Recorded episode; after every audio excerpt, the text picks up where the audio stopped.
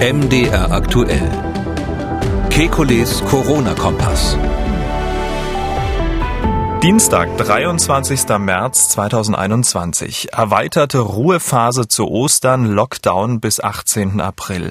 Die Beschlüsse der Ministerpräsidenten und Ministerpräsidentinnen und der Kanzlerin in der Bewertung. Dann Bayerns Ministerpräsident Söder sagt, wir leben in der wahrscheinlich gefährlichsten Phase der Pandemie überhaupt.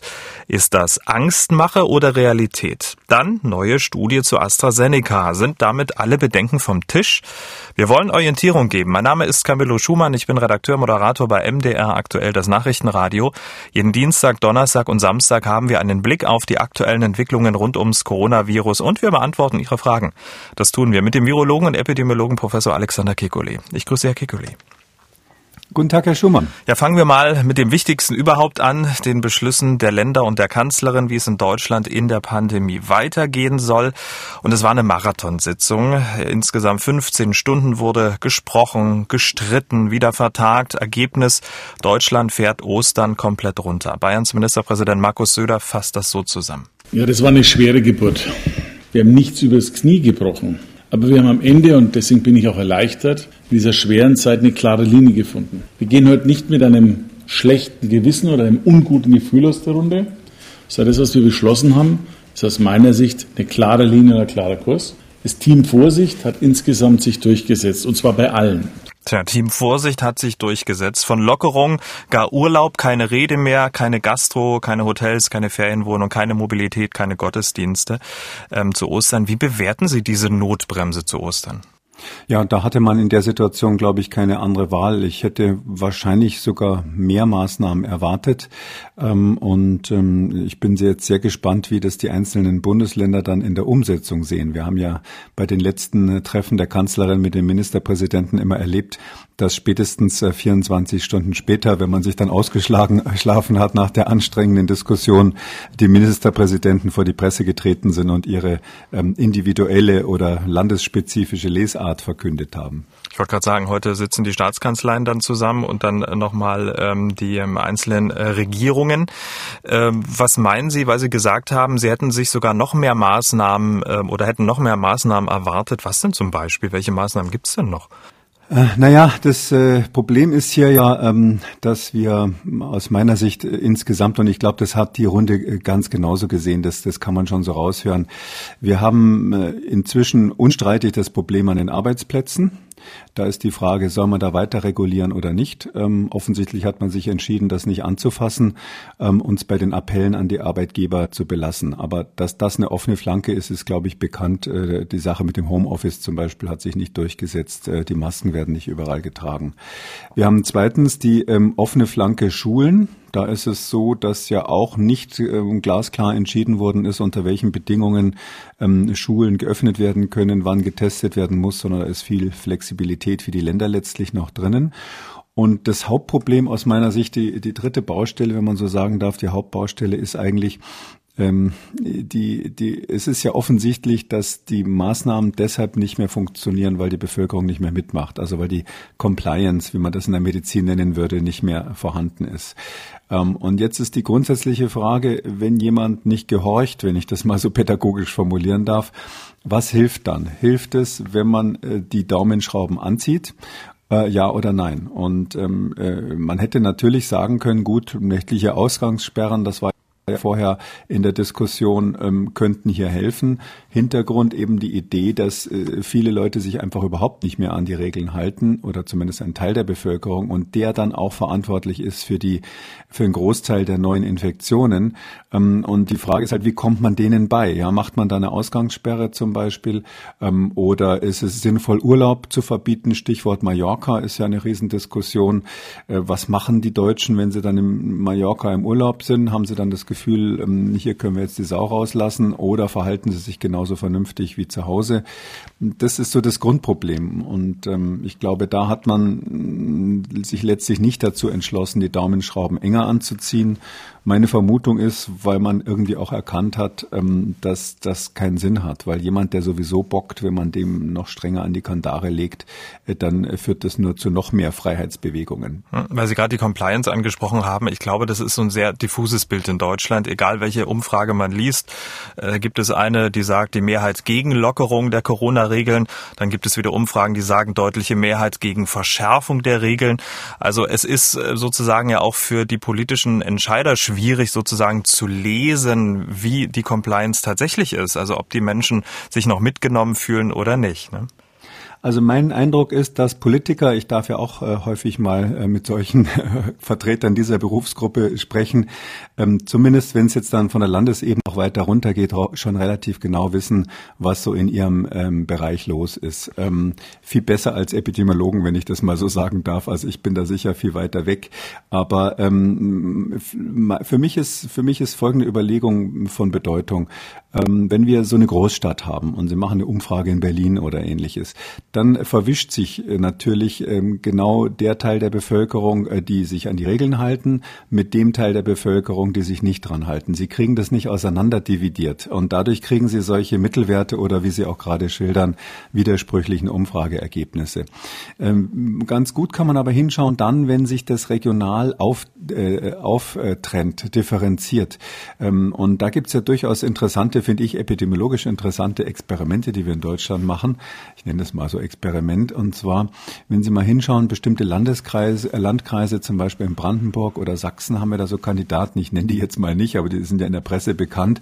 Die, die haben dann plötzlich wahnsinnig hohe Inzidenzen. Die schießen also völlig übers Ziel hinaus mit weit über 200. Und wenn man da dann genauer hinsieht, ist es so, dass dann natürlich der Landrat schon relativ genau oder der lokale Bürgermeister schon relativ genau weiß, welche Teile seiner Bevölkerung dort das sind, die die hohen Zahlen verursachen. Also ich sag mal zum Beispiel so richtige Corona-Leugner, die sich in manchen Regionen festgesetzt haben und die einfach äh, überhaupt nichts mehr mitmachen, die nicht zum Arzt gehen, wenn sie Symptome haben, die, äh, die weit davon entfernt sind, irgendwelche Nachverfolgungen durch die Gesundheitsämter zu unterstützen. Und ähm, wenn man das also in solchen bestimmten Regionen, kleineren Regionen, ganz gut auseinander dividieren kann, dann kommt immer das gleiche Bild raus, was man dort hört, dass das bestimmte Teile der Bevölkerung sind, die einfach ähm, inzwischen da eine Hornhaut haben. Die machen da nicht mehr mit, die hören da gar nicht mehr zu, die hören auch unseren Podcast nicht. Und ähm, deshalb ist es so, die sind einfach extrem schwer erreichbar. Und ähm, die Frage ist, wie man diese ausgerechnet diese Teile der Bevölkerung, die schwer erreichbar sind und die zugleich aber wesentliche Treiber der Pandemie sind, wie man wie man damit umgeht. Und letztlich ist das, was man machen muss, eben äh, nachdenken über Maßnahmen, die eben sozusagen mit Autorität arbeiten, weil das am Ende des Tages das letzte Mittel des Staates ist, hier dann die Infektionen in den Griff zu bekommen. Nochmal gefragt, weil Sie gesagt haben, Sie hätten sich sogar ja noch drastischere Maßnahmen gedacht, dass die äh, beschlossen werden. Ähm, welche zum Beispiel? Na, ich war jetzt äh, zum Beispiel überrascht, ähm, dass man ähm, äh, jetzt äh, das Stichwort Mallorca komplett offen gelassen hat, dass man da jetzt von Deutschland aus munter hinfliegen kann und Urlaub machen kann. Ähm, man kann den mallorquinischen Behörden in keiner Weise vorwerfen, dass sie das nicht in den Griff bekommen werden, wenn da zigtausende Deutsche einfallen über Ostern, was die da machen oder nicht machen. Das, das sind die Behörden völlig überfordert, das ist jetzt schon klar. Und wir werden da natürlich zumindest in Teilen der Urlauber dort ähm, wieder ein Infektionsgeschehen haben. Das ist, ist ähm, völlig unvermeidbar. Und wenn man dann sagt, okay, wir testen die, ähm, wenn sie am Flughafen zurückkommen, da ist ja das alte Problem mit der Inkubationszeit, ähm, das äh, sagt eigentlich nicht so viel aus. Und ähm, die werden ja danach nicht in Quarantäne ähm, gebracht. Und das hätte ich wahrscheinlich erwartet, jetzt mal so als ein Beispiel, dass man sagt, okay, wer von dort zurückkommt, äh, der muss hinterher in Quarantäne, genauso wie es bei Risikogebieten ist weil ähm, das hat sich ja inzwischen, glaube ich, auch allgemein durchgesetzt, ähm, dass man jetzt schon hinschauen muss, was die Menschen im Urlaub machen. Und ähm, wenn sie ähm, irgendwo in ein Ferienhaus fahren und äh, kaum Kontakt haben, also den sogenannten kontaktarmen Urlaub haben, wie die Politiker das zurzeit nennen, ähm, dann, wenn sie dann zurückkommen, ist die Infektionsgefahr relativ gering. Aber wenn sie natürlich nach Mallorca fahren, was also traditionell jetzt nicht so, sage ich mal, die Hochburg des kontaktarmen Urlaubs ist, ähm, dann ist einfach das Infektionsrisiko der Deutschen untereinander dort relativ hoch. Ähm, ich glaube, die Die mallorquinischen Behörden behaupten ja, dass bei ihren Einwohnern die, die, die Inzidenz irgendwie im Bereich von 30 liegt. Ähm, das wäre natürlich sehr gering. Ich weiß nicht, wie viel die da testen. Aber ähm, es ist so, dass wir fest davon ausgehen können, dass es unter den deutschen Touristen, die ja auch äh, gerade in Mallorca häufig unter sich sind, dass es darunter natürlich zu Infektionen kommen wird. Und ähm, das, das ist so etwas, so ein Beispiel, wo ich mich ein bisschen gewundert habe, dass man auf der einen Seite jetzt quasi solche Reisen ähm, nicht weiter reglementiert, es dann wohl auch den Fluggesellschaften überlässt, äh, diese Tests zu machen und andererseits ähm, äh, im Inland ähm, ähm, äh, Ferienwohnungen zum Beispiel nicht ermöglicht. Mhm.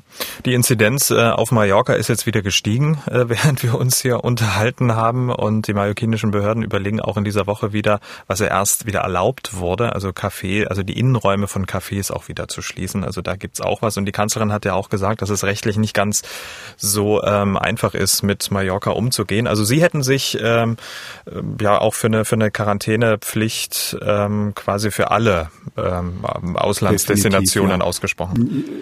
Ja, nicht für alle, aber jetzt, also das müsste man im Einzelfall prüfen, aber ähm, eben aufgrund der ähm, jetzt gemeldeten niedrigen Inzidenz von Mallorca zu schließen, das ist kein Risikogebiet mehr und deshalb braucht ihr keine Quarantäne, wenn ihr zurückkommt. Das geht für mich an der Sache vorbei, weil man eben berücksichtigen muss, wie verhalten sich die Menschen dort. Und äh, wenn Sie jetzt, äh, ich sag mal, die Schweiz Schweiz ist ja ein Hochrisikogebiet oder auch Tirol, das ist sogar ein, äh, ist sogar ein Mutationsgebiet. Da haben, gibt's ja sehr strenge Auflagen nach der Rückreise, was auch ein bisschen, sage ich mal, so eine kleine pädagogische Maßnahme ist, um die Leute, den Leuten klarzumachen, dass sie sich nochmal überlegen sollen, ob sie da wirklich Urlaub machen wollen, weil sie die Quarantäne danach einplanen müssen.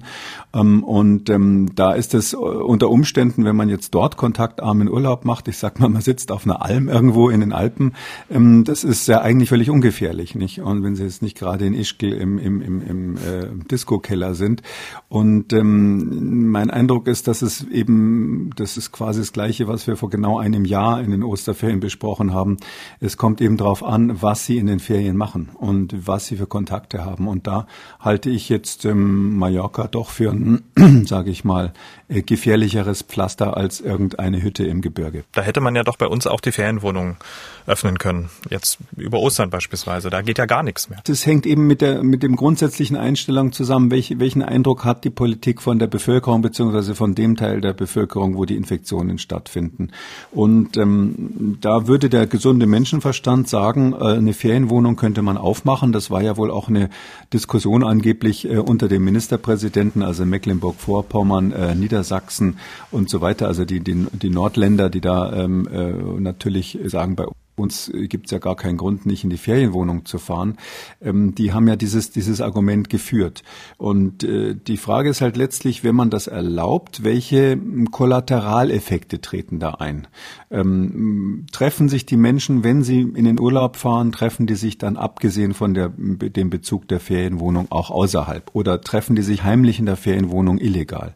Ist ja die gleiche Diskussion, die wir haben bei den Geschäften. Ich glaube, es ist inzwischen relativ klar, dass, äh, wenn man das vernünftig organisiert, zum Beispiel dieses Online-Shopping, also äh, ich sehe da wirklich kein Risiko. Was, was, was soll da gefährlich sein, wenn das Online-Shopping vernünftig gemacht wird, also mit vorheriger Anmeldung? Ähm, geht man irgendwo in den Laden und holt sich was ab, was vielleicht sogar vorbestellt wurde. Das machen die Schweizer ja schon ziemlich lange auch erfolgreich.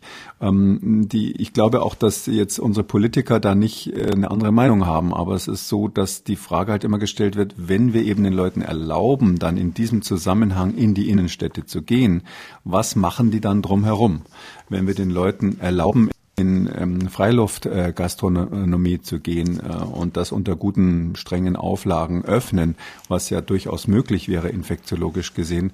Wie wirkt sich das dann außenrum aus? Oder schafft man das dann zu verhindern, dass das dann zu Be äh, Besäufnissen und Gedrängel kommt?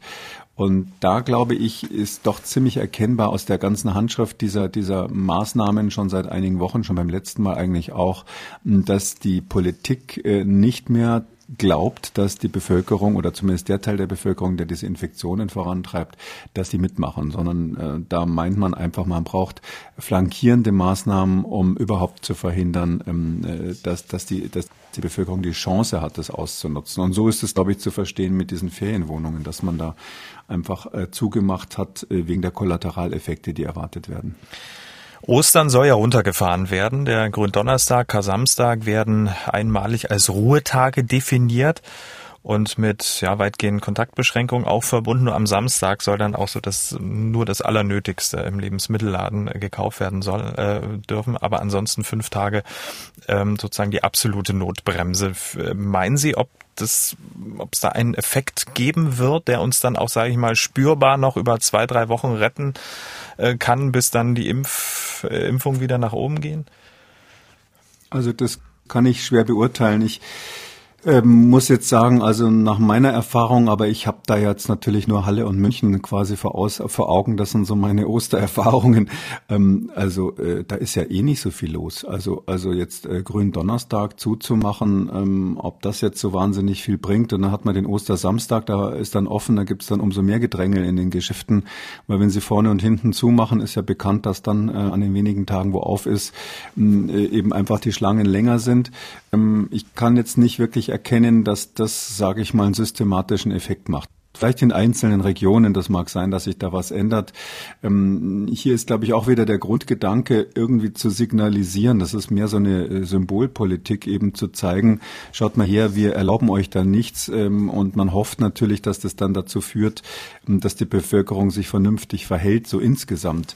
Ich ähm, frage mich aber ganz ehrlich, wird jetzt wegen dieser Maßnahmen, die jetzt beschlossen sind, ähm, heute Morgen irgendwann um vier oder was oder drei, wo das dann herauskam, da sitzt jetzt die Bevölkerung heute früh am Fernseher und am Radio und ähm, sagt, okay, dann sage ich mein Ostern ab, dann sage ich meinen Verwandtenbesuch ab, den ich vorhatte ähm, und, und, diese Dinge. Oder äh, viele haben ja auch, äh, sage ich mal, über private Beziehungen irgendwelche Wohnungen, wo sie hinfahren können. Ähm, oder haben sie schon ein Wohnmobil gemietet, ja. Ähm, blase ich das jetzt ab? Blase ich meinen Mallorca-Urlaub ab? Weil empfohlen wird von dringenden Reisen, wird jetzt ganz dringend abgeraten, also von nicht notwendigen Reisen wird ganz dringend abgeraten. Ich glaube, das ändert überhaupt nichts, ganz ehrlich gesagt. Nach Ostern soll es dann ein umfangreiches Testregime an den Schulen geben. Es soll dann auch ausgewählte Regionen geben, in denen dann einzelne Lockerungen unter ganz strengster Kontrolle getestet werden sollen. Also das Testregime, das kommt uns irgendwie bekannt vor aus den Beschlüssen, also aus den letzten Beschlüssen, ich glaube auch den Beschlüssen davor auch schon. Und dann sollen sie aber wirklich kommen. Ähm, hat man sich da jetzt auch so ein bisschen Zeit erkauft? Ja, ganz klar.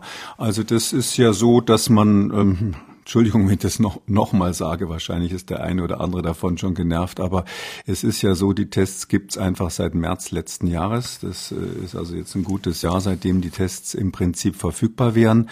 Ähm, man natürlich nicht in der großen Zahl, ja, sondern äh, man muss eben die Logistik dafür schaffen schaffen, diese Teste dann auch beizubringen, zu produzieren, zu verteilen, ähm, äh, sage ich mal, auch eine Strategie zu haben, wie oft man die anwendet, einmal oder zweimal äh, pro Woche und ähnliches. Ähm, da gibt's ja verschiedene Modellrechnungen, wo man sagen kann, wenn ich zweimal die Woche die Schüler teste, dann habe ich natürlich einen besseren Effekt, als wenn ich nur einmal die Woche teste. Wenn ich jeden Tag testen würde, hätte man in der Schule noch weniger Infektionen oder schulbedingt noch weniger Infektionen. Und das sind einfach Dinge, die kann man mal durchrechnen, da kann man ausrechnen, wie viele Tests brauchen wir. Und die Frage ist halt, ähm, wie geht man mit sowas grundsätzlich um? Also wir sind jetzt wieder in der Lage, wo die Politik sagt, na ja, warten wir mal ab, bis es die Tests im Laden gibt. So, sage ich mal ein bisschen polemisch. Ähm, und die Staaten, die erfolgreich waren, die haben eben das, äh, was wir vor einem Jahr mal besprochen haben, die haben Command and Control, also CCC heißt es, Concept, Command and Control. Und das ist äh, letztlich, sind es ja Begriffe, die aus dem Militärischen stammen, die aber eben auch in der ähm, Krisenbewältigung ähm, verwendet werden, nicht nur für Pandemien. Und ähm, hier fehlt Konzept ähm, und hier fehlt natürlich auch Command. Das heißt also, man wartet, bis die Industrie zum Beispiel diese Schnelltests anbietet. Ja, das also passiv in gewisser Weise. Und ähm, dann gibt es dann Leute, die jetzt sagen, wenn man ihnen vorhält, die Schnelltests gab es schon vor einem Jahr, die sagen dann ja, aber nicht in der großen Zahl. Und wo sollte ich das denn kaufen? Und andere Staaten haben halt andersrum gedacht, ähm, übrigens einschließlich der USA in dem Fall, ähm, haben gesagt, ja, okay, ähm, wir wollen das haben, wir sorgen als Staat jetzt dafür, dass das beigebracht wird. Hm. Und ähm, Control heißt, dass man natürlich am Ende ähm, auch eine Übersicht hat, ähm, was passiert und ob die Maßnahmen Erfolg haben. Also überprüfen, ich habe eine Maßnahme ergriffen, hat das funktioniert? Funktioniert. Also ich habe die Gaststätten geschlossen, ist dazu, dadurch die Infektionszahl runtergegangen. Und da gibt es ja inzwischen viele Analysen, ähm, ähm, die, die zeigen, dass das gerade in Europa gefehlt hat. Äh, beispielsweise auch bei der Beschaffung der Impfstoffe ähm, ist es ja so, dass Europa eigentlich letztlich so ähm, marktwirtschaftlich gedacht hat. Ja, also wer bietet was an, wer hat den besten Preis, wo können wir bestellen, wann kommen die Angebote und das war, sagen die Leute, die da äh, involviert waren, ähm, der Hauptfehler eigentlich in Brüssel, während die Amerikaner zu den Firmen hingegangen sind und gesagt haben, hier kriegt ihr zwei Milliarden Dollar und was auch immer bei euch rauskommt, wollen wir haben. Das ist natürlich eher so ein, so ein ähm, Modell, wo der Staat selber ähm, geschäftstätig wird und Geschäft, ins, ins Geschäft einsteigt eigentlich mehr so eine zentralistische, sage ich mal, wie man das aus den östlichen Ländern kennt, äh, Strategie und sich darauf zu verlassen, dass dann irgendwann geliefert wird, weil der freie Markt wird das schon äh, beibringen und äh, das, das ist eben eher so unser Ansatz. Und naja, bei den Schnelltests, die Sie angesprochen haben, da wird halt immer noch nicht geliefert ähm, und ähm, jetzt muss man halt warten, bis die Produzenten genug ähm, auf die Schiene bringen und äh, bis das dann wirklich an jedem, jedem Kindergarten und jeder, jeder Schule angekommen ist. Hm, weil Sie auch äh, schon häufig gesagt haben, dass es diese, äh, dieses, diese Schnelltests ja schon seit ähm, einem Jahr gibt und man hätte sie nur besorgen müssen. Da sagen ja auch einige Kollegen, haben sie auch mitbekommen. Ähm, naja gut, aber die gab es ja erst so richtig in ausreichender Zahl Ende letzten Jahres im Herbst. Da konnten die Hersteller dann auch äh, liefern und auch die Menge äh, der Tests, die Firmen im Herbst liefern konnten, sei für ein Land äh, von der Größenordnung Deutschland auch nicht ausreichend gewesen. Bei einem kleineren Land wäre das kein Problem gewesen. Also das musste sich ja nach und nach aufbauen. Sind das sozusagen dann noch die Nachwehen dieses Aufbauens? Ja klar, die, wenn man jetzt sozusagen wartet, bis es die Tests bei Aldi gibt, ja, dann muss man sagen, äh, könnte man jetzt das, was Sie gerade gesagt haben, und ich weiß, es gibt auch Kollegen, die das so ähnlich formulieren, ähm, äh, da könnte man sagen, mh, hm, ja, was sollte ich denn machen letzten März? Bei Aldi gab es doch die Tests noch nicht, ne? Und bei Lidl auch nicht, war ich ja völlig hilflos, ja. Und ähm, Sie merken schon, wenn ich das so ironisch ähm, äh, sage, ähm, Fakt ist, dass die Tests rein technisch gesehen zur Verfügung standen, dass sie eine CE-Zulassung hatten und dass die Tests, die jetzt verkauft werden, zum Teil identisch sind. Also der Roche-Test, das ist berühmt, identisch ist und zwar eins zu eins identisch mit dem, äh, was äh, Ende Februar ähm, auf den Markt kam letztes Jahr und ähm, Anfang März CE zertifiziert wurde. Da ist also nichts verändert worden seitdem an dem Test. Und ähm, natürlich hätte man dann sagen müssen, dass das war ja auch das Bestreben einiger Kollegen und mir, ähm, dass, dass man jetzt von staatlicher Seite sagt, okay, jetzt nehmen wir Geld in die Hand, jetzt gucken wir, wer kann das produzieren. So ähnlich wie man es wie man es bei den Masken ja auch versucht hat. Nicht, dass man sagt, muss, kann man hier im Inland irgendwo produzieren? Gibt es vielleicht eine Firma, die da, die da, die da umstellen kann? Und ähm, gerade bei diesen Lateraldiffusionstesten, also diesen, diesen sogenannten Antigen-Schnelltesten, haben wir ja viele Produzenten in Deutschland, die sowas, sowas machen könnten. Ähm, aber der Blick in die Vergangenheit ist da, glaube ich, jetzt nicht so wichtig. Also wichtig ist, dass man, glaube ich, äh, konstatieren kann, dass das Warten, bis der Markt das von selber regelt, ist in so einer Krise nicht das richtige Mittel. Sei es, dass man von Masken spricht, sei es, dass man von Impfstoffen spricht, sei es, dass man von Antigen-Schnelltests spricht. Und deshalb würde ich mir sehr wünschen, dass man sozusagen vom Staat her, wenn man jetzt sich Zeit erkauft hat, wirklich ähm, mit den, äh, und ich glaube, soweit ist man ja inzwischen auch, dass man bei den Herstellern wirklich jetzt bestellt und auch Geld auf den Tisch legt und dafür sorgt, dass geliefert wird. Das, was da jetzt gemacht wird, und ich, ich glaube, der Bundesgesundheitsminister hat ja schon vor einiger Zeit mal von einer sehr großen Zahl von Tests äh, gesprochen, die er, die er bestellt haben wollte. Ähm, das glaube ich auch, dass das quasi so gelaufen ist. Und das, das heißt ja letztlich jetzt hat man den Herstellern quasi gesagt, okay, produziert, wir kaufen euch das ab. Ähm, das ist jetzt die Anlaufzeit. Ich bin relativ zuverlässig, zuversichtlich, dass wir in den nächsten Wochen dann wirklich auch in die Phase kommen, wo man das anwenden kann. Äh, die andere Frage ist, ob, ob, die, äh, ob die Bürger da mitmachen. Das ist ja nochmal ganz was anderes. Ähm, welche Tests das sind, äh, wir brauchen natürlich Tests, ähm, die dann auch eine hohe Akzeptanz haben. Auf jeden Fall. Da kommen wir ganz am Ende der Sendung auf eine ähm, Frage einer ähm, Lehrerin zurück, die ähm, aus ihrer aus ihrem Schulalltag äh, berichtet, wie dort Eltern äh, mit den Schnelltests umgehen und ob die dann auch die Einverständniserklärung für ihre ähm, Kinder dann unterschreiben, ob sie dann getestet werden äh, sollen oder nicht. Sehr, sehr spannend am Ende der Sendung. Kleiner Teaser an dieser Stelle. Ähm, der Grund für diese ganzen Maßnahmen, die jetzt ähm, heute Morgen beschlossen wurden, ähm, den Lockdown zu verlängern, diese ja, Notbremse, Notnotbremse dann Ostern, beschreibt Bayerns Ministerpräsident Markus Söder so. Wir hören noch mal rein. Wir leben jetzt in der wahrscheinlich gefährlichsten Phase der Pandemie überhaupt. Viele unterschätzen die derzeitige Situation. Viele glauben, es ist jetzt der dritte Aufguss von Corona alt. Dabei ist es eine völlig neue Pandemie. Diese dritte Welle ist ganz anders. Corona neu, also die Mutation, ist viel gefährlicher, ansteckender, mit höherer Sterblichkeit und vor allen Dingen, es betrifft ganz andere Zielgruppen. Nicht mehr die über 80-Jährigen, die am Anfang bei uns in der Problemzone waren, sondern jetzt ganz besonders viele Junge. Also mir macht Markus Söder mit solchen Worten Angst. Das heißt zwar immer, übertreiben macht anschaulich, aber hat er denn recht? Äh, ich glaube, Sie haben recht, dass er Angst machen will. Das ist ja klar. Und zwar, weil er die Bevölkerung ähm, äh, quasi ähm, zur Besonnenheit ermahnt. Ähm, in dem Fall ist das auch wieder so ein bisschen pädagogisch und vielleicht auch nicht ganz falsch, das so zu machen. Zumindest für die Gruppen, die glauben, sie könnten sich jetzt locker machen an der Stelle. Ähm, inhaltlich ist es so, ähm, dass ähm, ja, die Varianten haben eine höhere Ausbreitungsgeschwindigkeit. Das ist ohne Frage so. Wo immer die auftreten, ist die Ausbreitungsgeschwindigkeit höher.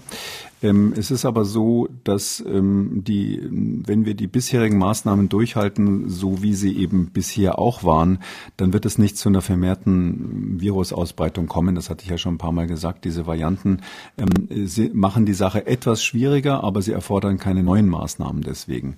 Ähm, was angesprochen wurde, ob jetzt wirklich die gefährlicher sind, also bei B117 gibt es ja Daten aus England, äh, die wir schon vor längerer Zeit ähm, besprochen haben, die jetzt auch letzte Woche ähm, in Nature publiziert wurden, ähm, die darauf hindeuten, dass epidemiologisch gesehen ähm, tatsächlich ähm, äh, die, die, die Sterblichkeit mit diesen Varianten unter Umständen etwas höher ist. Aber es gibt ganz viele Faktoren, die haben wir in dem entsprechenden Podcast schon besprochen, die da ähm, als Bias oder als Störung mit eingeflossen sein können, so dass ich persönlich jetzt noch nicht überzeugt bin, dass das ein Thema ist, was äh, wirklich für uns relevant ist dass also jetzt sozusagen mit der Variante mehr gestorben wird. Vielleicht der hin wichtigste Hinweis nochmal zur Erinnerung. In den Regionen, wo diese Varianten besonders massiv aufgetreten sind. Man hat ja gesehen in England, das sind nur Studien aus England, woanders auf der Welt gibt es das eigentlich nicht, das Ergebnis. Aber in England war es so, in den Regionen, wo diese Varianten massiv aus, aufgetreten sind, äh, da, wenn man da guckt, wie ist denn parallel äh, die äh, die Sterblichkeit gewesen? Wie viele Menschen sind überhaupt äh, gestorben an an Corona in der Zeit? Dann ist ja überall die Sterblichkeit runtergegangen und nicht rauf in dieser Zeit. Also dass man jetzt sagen muss, in der Bilanz ist nicht zu erkennen, dass diese Varianten insgesamt die Sterblichkeit erhöhen, auch wenn man, äh, wenn man ganz raffinierte statistische Methoden anwendet, so ein Signal findet, was in die Richtung geht, wenn man eben Varianten mit Nicht-Varianten vergleicht. Also ich würde sagen, dass, dass die Politik jetzt sozusagen hier mit dem Leichentuch äh, winkt. Ähm, das ist ähm, verständlich, weil eine gewisse Verzweiflung, wenn man so Teile der Bevölkerung anschaut, die dann nicht mehr mitmachen. Ich weiß noch nicht, ob das bei denen so wirkt, weil irgendwie ähm, das Problem ist ja auch, dass bei manchen Menschen hat ja Corona so ein bisschen seinen Schrecken verloren, weil sie, wir kennen ja ähm, ähm, sicherlich den einen oder anderen, der daran gestorben ist, Ärzte natürlich viele. Wir kennen die schrecklichen Bilder von den Intensivstationen, aber jeder kennt natürlich inzwischen auch ganz viele Menschen, die sagen, ja, ich hatte Corona, ja, es war sowas ähnliches wie eine Grippe, äh, so schlimm ist es nicht, ja. Und diese Schilderungen, die natürlich äh, die große Mehrheit sind, ähm, die glaube ich, ähm, die führen dazu, dass man psychologisch ähm, irgendwie so das Gefühl hat, das ist gar nicht so schlimm. Oder manche Leute denken, das ist gar nicht so schlimm. Und da muss man sehr aufpassen, weil das kann ich nur noch mal erinnern, ein Besuch auf der Intensivstation genügt, um zu sehen, dass da eben doch ähm, viele 50-Jährige liegen, liegen und uh, um ihr Leben ringen. Und es kann durchaus äh, jemanden, der zwischen 50 50 und 60 ist, ähm, auch so schwer erwischen, dass man denkt, äh, Mensch, ich kenne zehn andere, die hatten fast gar nichts in dem Alter und, und einen erwischt es dann doch, obwohl er kaum Risikofaktoren hatte, die man zumindest kannte. Also das ist sicher eine Krankheit, wo man sehr aufpassen muss, dass man sie nicht unterschätzt und deshalb ist diese Warnung richtig und wir haben ja, das haben wir schon besprochen, diese Impflücke jetzt einfach ähm, bei den äh, Menschen, die unter 80 sind, kann man fast schon sagen, weil wir nur über 80 halbwegs konsequent geimpft haben und die müssen wir schnellstens schließen. Ja, das, das ist eigentlich das Hauptproblem. Mhm. Also mir tun auch die Politiker ein bisschen leid, weil eigentlich liegt doch die Lösung auf der Hand. Ähm, jeder weiß, wir müssten mehr impfen. Wir sind in Europa weit hinterher, auch hinter den USA zum Beispiel, hinter dem Vereinigten Königreich äh, sowieso. Ähm, und ähm, jetzt impfen wir nicht und müssen stattdessen eben diese, diese, äh, sage ich mal, Notalternativmaßnahmen ergreifen. Und das ist natürlich für die Politik besonders äh, sauer, sowas verkaufen zu müssen. Weil Sie gerade die USA angesprochen haben, ähm, 100, äh, die 100 Millionste Impfdose wurde jetzt in den Arm gejagt. Ähm, neuer US-Präsident wollte das nach 100 Tagen erledigt haben. Das hat er jetzt aber schon nach 58 Tagen. Um noch ganz kurz zum Herrn Söder zurückzukommen, weil er da ja so Angst macht. Also mir zumindest. Sicherlich noch dem einen oder anderen Hörer oder der einen oder anderen Hörerin. Ähm, weil er auch gesagt hat, ähm, diese neue Mutation hat völlig andere Zielgruppen. Ähm, stimmt das denn faktisch? Weil er auch die Jungen angesprochen hat. Er sagt aber kein Alter dazu. Die Jungen, da könnte ich mir vorstellen, oder ist in meiner Definition, naja, die Jungen sind so zwischen 20 und 30. Das ist damit aber gar nicht gemeint. Wir reden ja über eine ganz andere Alterszielgruppe. Sie haben die ja ähm, schon genannt. Ja, so ist es. Also es, äh, es sind auch keine anderen Zielgruppen. Es ist so, dass es aus Großbritannien am Anfang, als B117 sich ausgebreitet hat, Hinweise darauf gab, äh, dass jüngere Menschen häufiger, dass das bei jüngeren Menschen etwas häufiger gefunden wurde. Ähm, da sind sich aber die Statistiker inzwischen relativ einig, dass das keine biologische Eigenschaft des Virus ist, dass es sozusagen selektiv Kinder befällt oder Jugendliche befällt, äh, sondern ähm, das war ein statistisches Phänomen, was damit zusammenhing, dass eben in dieser Zeit, insbesondere in Schulen, insbesondere eben ähm, bei jüngeren Bevölkerungsgruppen, das Virus ähm, grassierte. Und darum hat man das in der Zeit, wo sowieso die Mutante sich vermehrt hat, äh, was äh, hat man das einfach bei den Jüngeren vermehrt gefunden. Man hat überhaupt keinen Hinweis darauf, dass diese Mutanten eine Alterspräferenz hätten. Und es gilt natürlich nach wie vor, dass Alte wesentlich gefährdeter sind. Deshalb, deshalb haben wir bei den Alten eine im Vergleich zu vorher abgenommene Sterblichkeit, weil eben die Infektionen dort äh, zurückgegangen sind und die Impfung ja funktioniert. Und deshalb gibt es eben diese Impflücke. Das ist aber, damit ist letztlich gemeint, das Risiko steigt ja, ich vergleiche das ja immer mit so einem Eishockeyschläger, der also, wenn die Altersgruppe, wenn man das Alter sich anschaut, dann ist es so, dann irgendwo so ab 65 plötzlich steigt das äh, Sterbensrisiko steil an bei, bei Covid-19. Und ähm, äh, da wir eben nur die Hochaltrigen jetzt halbwegs geimpft haben und die, die in den Heimen sind, ist dazwischen sozusagen eine Impflücke, ja. Und ähm, äh, diese Gruppe, glaube ich, hat Herr Söder auch gemeint. Und man kann jetzt natürlich natürlich, wenn man jetzt den Teufel an die Wand malt, folgendermaßen rechnen. Man kann sagen, äh, es gibt einfach viele Menschen in dieser Altersgruppe Gruppe, ich sag mal so zwischen 60 und 80. Ähm, die sind aber kaum geimpft. Die haben ein im Vergleich zu den noch jüngeren äh, deutlich erhöhtes Risiko, ganz klar. Und da kommen jetzt verschiedene Sachen zusammen. Die sind sozial aktiver als die Älteren, haben also eine höhere Infektionswahrscheinlichkeit. Viele sind ja auch noch im Berufsleben. Und es ist so, dass wenn die krank werden, weiß man natürlich, die liegen dann länger auf der Intensivstation. Also so ein Intensivbett wird dann einfach länger belegt. Auch wenn sie nicht unbedingt so oft sterben am Schluss. Aber mhm. einfach die Belegzeit ist länger. Und in der Summe äh, kann man dann natürlich so ein Szenario an die Wand malen, dass man sagt, wir haben dann in paar Wochen ähm, äh, die Intensivstationen voll. Ja, also ich habe jetzt äh, gerade in der äh, bei Zeit Online von heute gelesen, ich weiß nicht, wo die das herhaben, aber die sagen, sie hätten eine Studie vom Robert Koch Institut äh, und der Technischen Universität Berlin, äh, wo also gezeigt wird, dass wenn man nichts tut, dass die Inzidenzen äh, bis bis Mai auf über 2500 hochgehen oder sowas in der Größenordnung. Also äh, da hört man so raus, dass da monströse Horrorszenarien scheinbar im Umlauf sind ähm, und ähm, ähm, da muss ich sagen, ähm, das ganze Thema ist etwas, was man ernst nehmen muss. Es ist wahnsinnig wichtig, ähm, aufzupassen, ähm, dass man nicht äh, lax wird an der Stelle, weil man sich irgendwie an die Gefahr gewöhnt hat.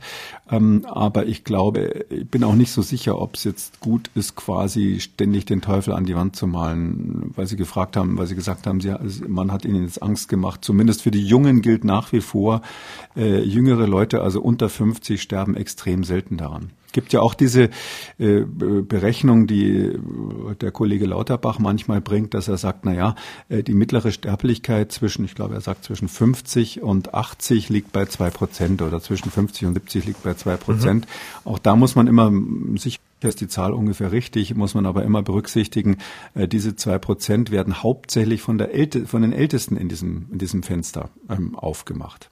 So dass ich nur noch mal sagen kann, es ist allerhöchste Zeit umzusteuern bei der Impfstrategie und da bin ich ein bisschen enttäuscht, dass da gar nichts in der Richtung rauskam, ähm, dass man wirklich konsequent die Alten schützt, weil wir mit den anderen Maßnahmen im Grunde genommen zum Teil am Ende der Fahnenstange sind. Wir werden die Bevölkerung nicht weiter zu noch besseren, äh, besserer Compliance pressen können. Ähm, und ähm, wir werden auch nicht wahnsinnig hoch äh, an Geschwindigkeit ähm, aufnehmen können bei den Schnelltests jetzt. Wir werden äh, offensichtlich will man im, in der Arbeitswelt nicht härter rangehen an das ganze Thema, ähm, um die Wirtschaft nicht abzuwirken. Wir wollen, äh, weil natürlich auch die Kultusminister dagegen sind, in der Schule nicht drastisch werden im Sinne, dass man jetzt zum Beispiel Schulbesuch nur noch erlaubt, wenn getestet wurde oder ähnliches. Und wenn man hier sieht, dass man in diesen ganzen äh, möglichen anderen Maßnahmen eigentlich an der Wand ist und der Impfstoff ähm, nicht geliefert wird. AstraZeneca hat ja gerade wieder erklärt, ähm, dass sie im, auch im zweiten Quartal äh, 2021 jetzt wieder die, die Ziele nicht erfüllen, also die zugesagten Lieferungen an die EU nicht liefern können. Und wenn man das alles vor Augen hat, dann sage ich, der einzige Weg ist eigentlich, möglichst schnell die Alten einmal impfen und, ähm, und quasi auf diese Notstrategie umzuschalten. Weil wir über äh, die Lage in der Intensivstation gesprochen haben, da können wir mal ein paar Zahlen nachreichen. Stand heute 3136 Covid-19-Fälle aktuell in Behandlung. Nur mal zum Vergleich. Vor 17 Tagen am 6. März hatten wir den aktuell ja, Tiefststand sozusagen in der zweiten Welle mit 2748. Das heißt 385 ähm, plus in 17 Tagen. Ähm, wie bewerten Sie das? Ja, das wird weiter ansteigen. Also ich glaube, dass wir, äh, das ist ja typischerweise immer so, wir haben die Infektionswelle und dann zeitversetzt die Intensivstationen. Ähm, und das wird so sein, dass das noch weiter ansteigt. Also wir haben im Grunde genommen bei der Kurve der Intensivbelegungen ähm, das Minimum überschritten und die Kurve steigt jetzt zeitversetzt zur Infektionszahl wieder an. Das ist, das ist völlig klar. Ähm, äh, ich hoffe sehr, dass die Sterblichkeit nicht ganz so stark ansteigt, wie es in der Vergangenheit war. Das ist ja dann die dritte Kurve, die dem mhm. wiederum nachhinkt.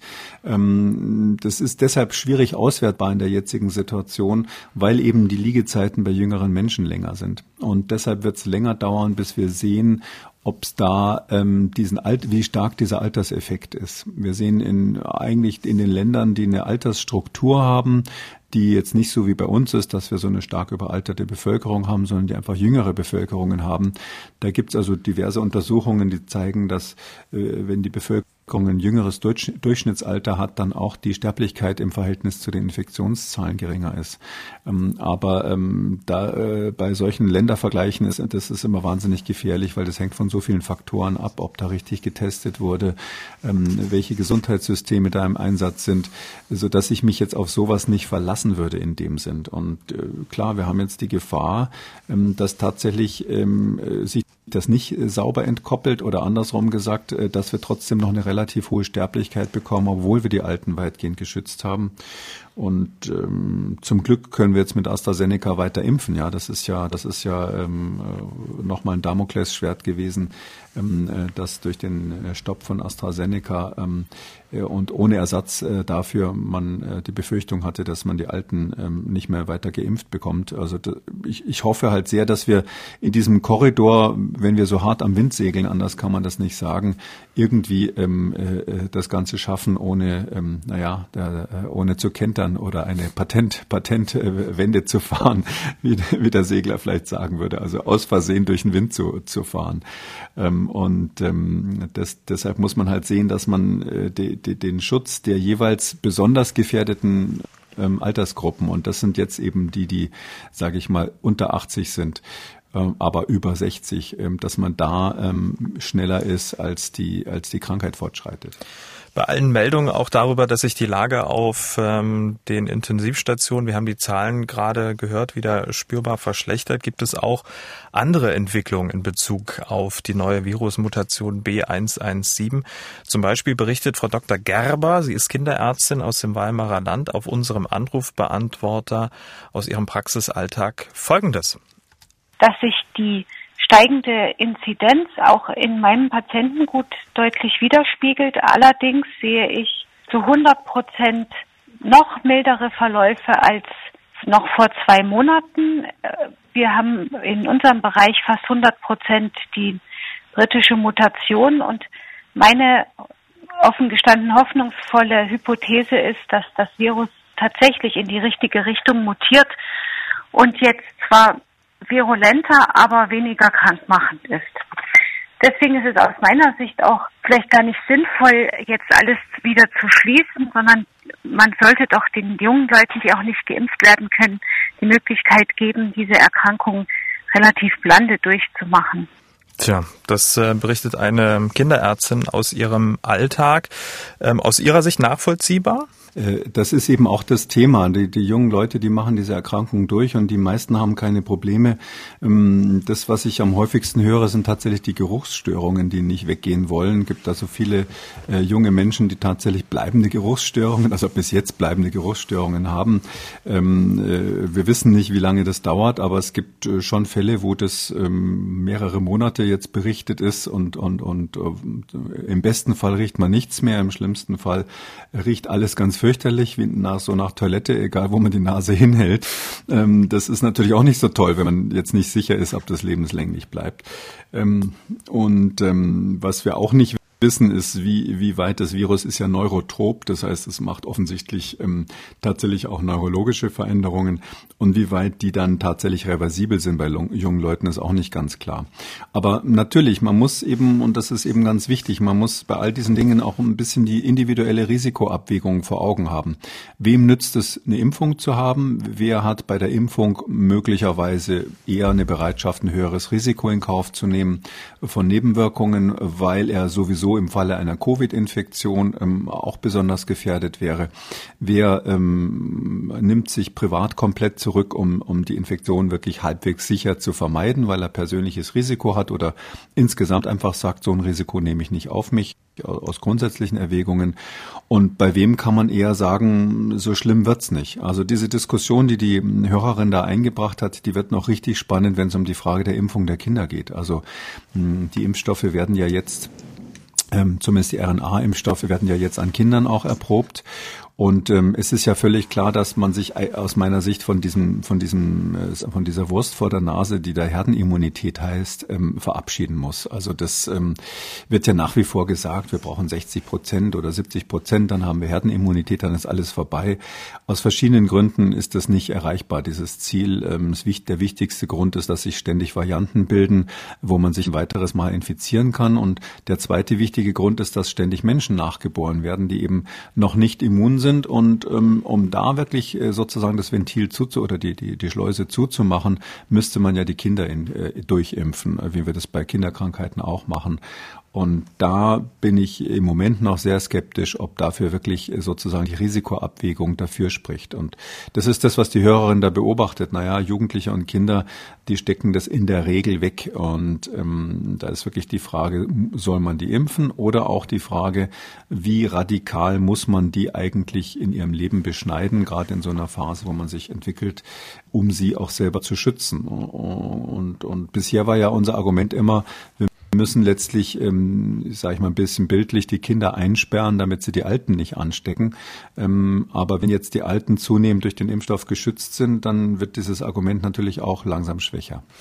Ähm, jetzt schildert sie ja ähm, aus ihrem Praxisalltag, dass die milden Verläufe zunehmen. Ähm, ich gehe ganz stark ähm, davon aus, äh, gerade bei den Jugendlichen, bei den Kindern, Jugendlichen und möglicherweise jungen Heranwachsenden, ist das etwas, was man auf diese Altersgruppe beschränken kann, sollte oder anwendbar auch auf andere Altersgruppen?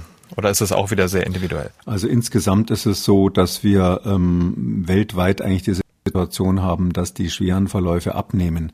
Ähm, da gibt es verschiedene Theorien, warum das so ist. Ja, ähm, eine ist, dass man, also reine Theorie natürlich, dass, dass die Möglichkeit besteht, dass zunehmend Menschen einfach zum zweiten Mal infiziert werden. Also um, und, und dann natürlich einen ganz milden Verlauf bekommen.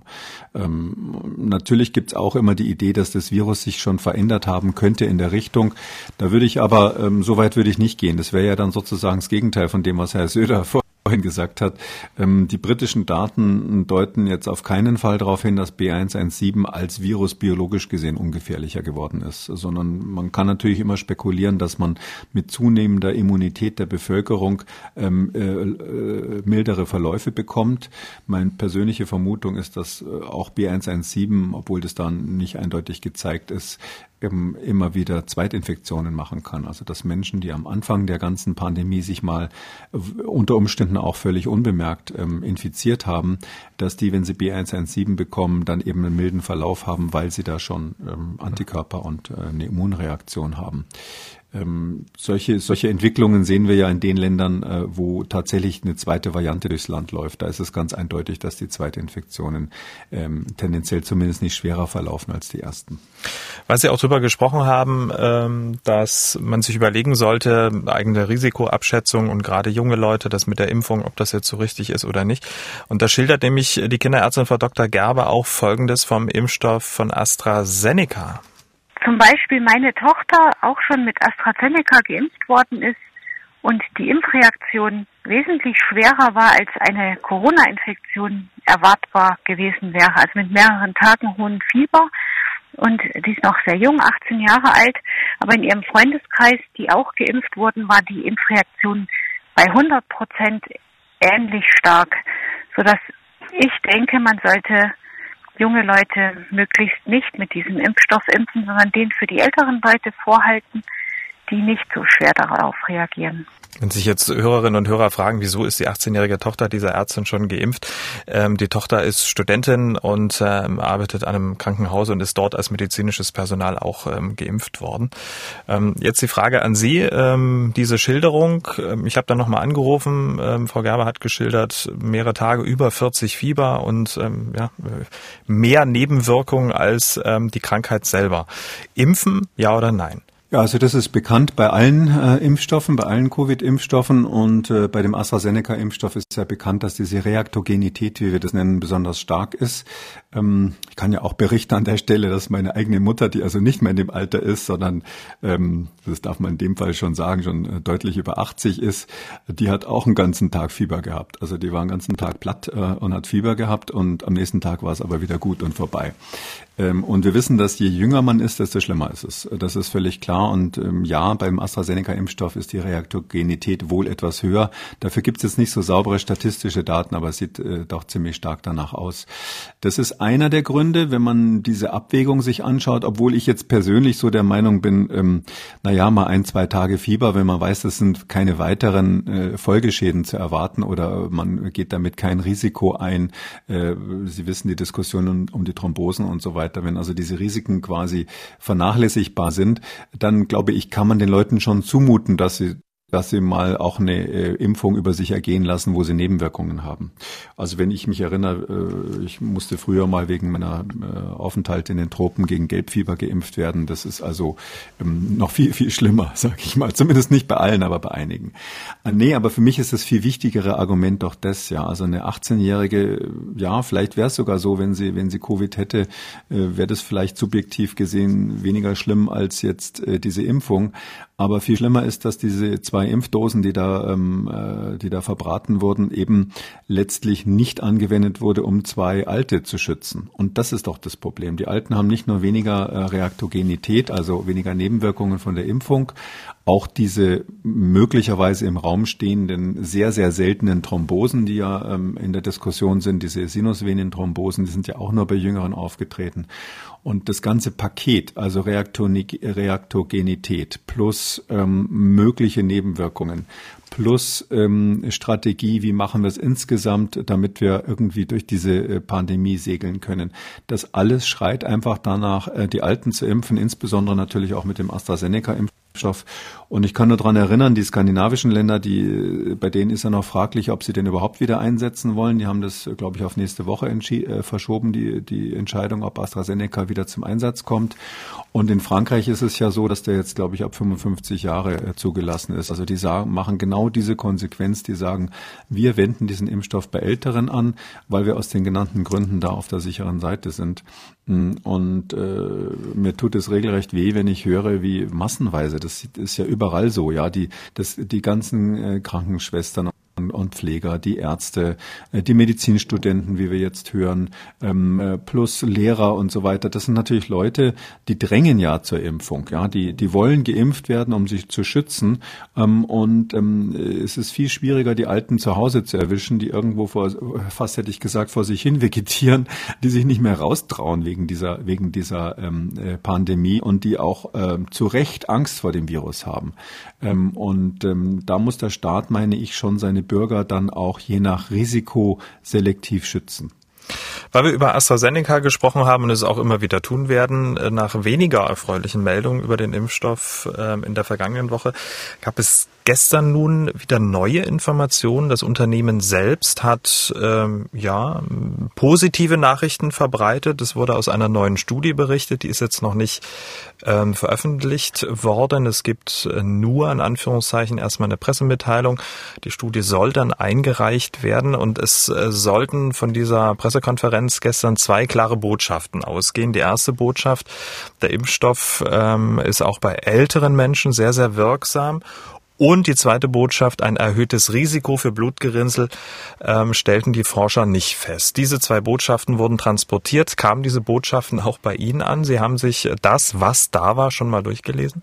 Die sagen ja ähm, bei uns, das gibt noch eine dritte Botschaft, die sagen, ähm, in der amerikanischen Studie ist ähm, jetzt die, die, die Effizienz der, ähm, der Impfung besser. Also äh, die, die Impfung ist besser als in der ersten Studie. Also sie sagen, wir können symptomatische äh, Infektionen bei fast 80 Prozent verhindern. Letztes Mal hieß es ja 70 Prozent. Äh, sie sagen, ähm, wir haben diesmal, das ist eben neu bei dieser US-Studie jetzt, wir haben diesmal etwa 20 Prozent Teilnehmer gehabt, die über 60 sind, 60 äh, oder älter.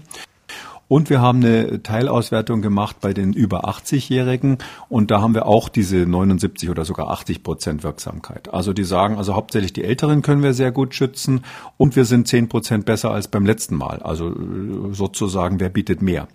Ähm, ganz ehrlich gesagt, ähm, ist es ja so, also äh, das ist jetzt die lang erwartete amerikanische Studie, vielleicht zur Vorgeschichte. Es ist so, die amerikanische Zulassungsbehörde, hier ist die FDA bei denen zuständig. Ähm, die haben also nicht diese Aufteilung wie bei uns, dass das Paul-Ehrlich Institut für Impfstoffe zuständig ist und das Bundesinstitut äh, für Arzneimittel ähm, und ähm, Medizinprodukte für die anderen äh, Dinge. Und die FDA, die amerikanische Zulassungsbehörde, hat ja von vornherein gesagt, im Gegensatz zu den Europäern, nee, eure Studie, liebe AstraZeneca, die glauben wir nicht. Eure Daten sind uns zu schwach. Äh, da ist ja bekannt, dass es sehr, sehr viele Probleme gab. Die berühmte Sache, dass man aus Versehen ähm, äh, die erste Impfung mit der halben Dosis gemacht hat in der Studie und dann hinterher behauptet hat, das sei so halb Absicht gewesen oder zumindest eine glückliche Fügung. Ähm, weil mit der halben Dosis dann die Wirksamkeit scheinbar besser war. Ähm, später kam dann raus, das war ein Fehler eines italienischen Subkontraktors, eines Subunternehmers, der irgendwie da falsch gemessen hat bei der Herstellung. Äh, dann ähm, kam raus, dass insgesamt die Produktion so weltweit distributiert ist, also dass die quasi äh, ganz viele Einzelunternehmen haben, die sie in so eine Art weltweite Produktionskette zusammenschalten und das also dadurch war der Vorwurf zumindest nicht so sauber kontrollieren können. Und dann kam auch noch noch raus, dass diejenigen, die also diese halbe Dosis am Anfang bekommen haben, dass die möglicherweise deshalb besseren Schutz hatten als, ähm, als die anderen, die zweimal die volle Dosis bekommen haben, weil man bei denen länger gewartet zwischen der ersten und zweiten Impfung. Da hat man ja äh, bis zu drei Monate gewartet, ähm, äh, statt äh, regulär vier Wochen. Und ähm, all das äh, hat natürlich, und noch ein paar andere Sachen, die, glaube ich, schon äh, genug diskutiert wurden, hat natürlich so ein Geschmäckle gegeben irgendwie insgesamt. Und da hat die FDA gesagt, die Daten sind uns nicht sauber genug. Und natürlich der Faktor, dass bei den ersten Studien die alten ja viel zu wenig einbezogen waren. Und deshalb musste die äh, Studie, die läuft ja inzwischen, ich glaube, seit August schon, die musste also in den USA fortgesetzt umgesetzt werden. Ähm, bis ein paar Teilnehmer waren auch in Peru und Chile. Und die Ergebnisse davon mit insgesamt äh, 32.000, ich lese hier ab, 449 Probanden wurden jetzt ähm, äh, als Zwischenergebnis ähm, veröffentlicht. Eigentlich hätte schon längst das Endergebnis dieser Studie vorliegen sollen. Das war eigentlich geplant bis zum 16.3. Also diese Studien, die haben ja immer so einen, so einen Plan. Bis 16. Äh, März hätte eigentlich, also letzte Woche, hätte das Endergebnis schon da sein müssen. Man hat offensichtlich Probleme gehabt ähm, bei der Rekrutierung oder aus irgendwelchen Gründen ist die Studie langsamer gelaufen als geplant. Und die jetzigen Daten beruhen auch auf 141 Fällen. Also man hat in, in, in diesem Kollektiv von sage ich mal, gut 32.000 Probanden, von denen zwei Drittel vakziniert wurden und ein Drittel nicht, ähm, also ein Drittel Kontrolle. Da hat man 141 Fälle insgesamt gehabt. Nur mal so zum Vergleich, die, ähm, die äh, Studie von BioNTech, bei, bei Moderna habe ich es nicht im Kopf, äh, da war es so, da war es so, dass man 170 Fälle hatte für die Auswertung. Und diese Fälle, die, die Zahl der Fälle, das ist extrem wichtig, um zu sehen, wie gut die statistische Power ist. Also wie, wie, ähm, wie sicher ist das Resultat überhaupt, was ich da angebe? Wie zuverlässig ist das Resultat? Und deshalb sagt die Zulassungsbehörde eben vorher, ähm, damit, bevor ihr die Studie zumachen dürft, müsst ihr so und so viele Fälle haben. Das geben die meisten so, das wird so ausverhandelt zwischen den Herstellern und den Zulassungsbehörden. Und ähm, hier hat man offensichtlich, ich weiß nicht, welche Zahl da im Raum steht, das wird vorher nicht veröffentlicht, aber hier hat man diese Zahl offensichtlich nicht erreicht bisher entgegen der ursprünglichen Planung und stattdessen jetzt hier wieder eine Pressekonferenz rausgehaut. Da muss man schon die Frage stellen, warum machen die das? Und die Antwort liegt auf der Hand. Nächste Woche wollen die skandinavischen Länder entscheiden. Wir haben in Europa ähm, viele Menschen, die kritisch sind. Äh, Frankreich hat eben sich auch noch nicht entschieden, ähm, äh, wie es mit den Jüngeren umgehen soll. Und ähm, deshalb hat es eben AstraZeneca offensichtlich für sinnvoll mhm. erhalt, gehalten, hier mal die Zwischenergebnisse bekannt zu geben. Genau, das sind die Zwischenergebnisse zu einem strategisch wichtigen Zeitpunkt. Trotzdem nochmal die Frage, wenn man sich die Zahlen anguckt oder dem, was da ist, ähm, sozusagen die Wirksamkeit bei älteren Menschen, kann man diese Frage dann damit beantworten? Also ich würde mal so sagen, wenn man den Hersteller hier diesmal 100 Prozent glaubt, ja, beim letzten Mal hatten die ja so ein bisschen Hokuspokus mit den Zahlen gemacht, wie sich hinterher herausstellt. Aber wenn man jetzt davon ausgeht, dass die aus diesem Fehler gelernt haben, man muss vielleicht auch dazu sagen, AstraZeneca hat ja äh, historisch nicht so viel Erfahrung mit der Impfstoffprüfung ähm, und Herstellung. Das ist für die äh, Neuland, darum kann man es denen vielleicht zurechnen, äh, dass sie da beim letzten Mal äh, quasi aus Versehen ein bisschen falsch gerechnet haben. Ähm, und wenn man sagt, okay, ihr habt äh, jetzt verstanden, ihr habt es richtig gemacht, äh, das ist ja nur eine mündliche Mitteilung, nur eine Pressekonferenz gewesen, dann würde ich sagen, ja, das ist ein sehr gutes Ergebnis, weil hier ziemlich klar gesagt wird, bei den über 80-Jährigen ist die Impfwirksamkeit genauso gut wie beim Rest der Gruppe, die hier getestet wurde. Das ist für mich eigentlich das wichtigste Resultat, dass da kein Unterschied ist. Und man muss vielleicht auch flankierend sagen, äh, diese Beobachtungsstudien, die wir schon besprochen haben, die ja in Schottland zum Beispiel stattgefunden haben, da sah es ja auch im Feld ganz genauso aus, dass da kein Unterschied ist äh, bei der Wirksamkeit zwischen den Alten und den Jungen. Und deshalb würde ich sagen, jetzt für mich persönlich, das glaube ich, ja. Ich glaube, dass das so ist, tatsächlich. Ah. Und das ist ein ganz wichtiger Hinweis.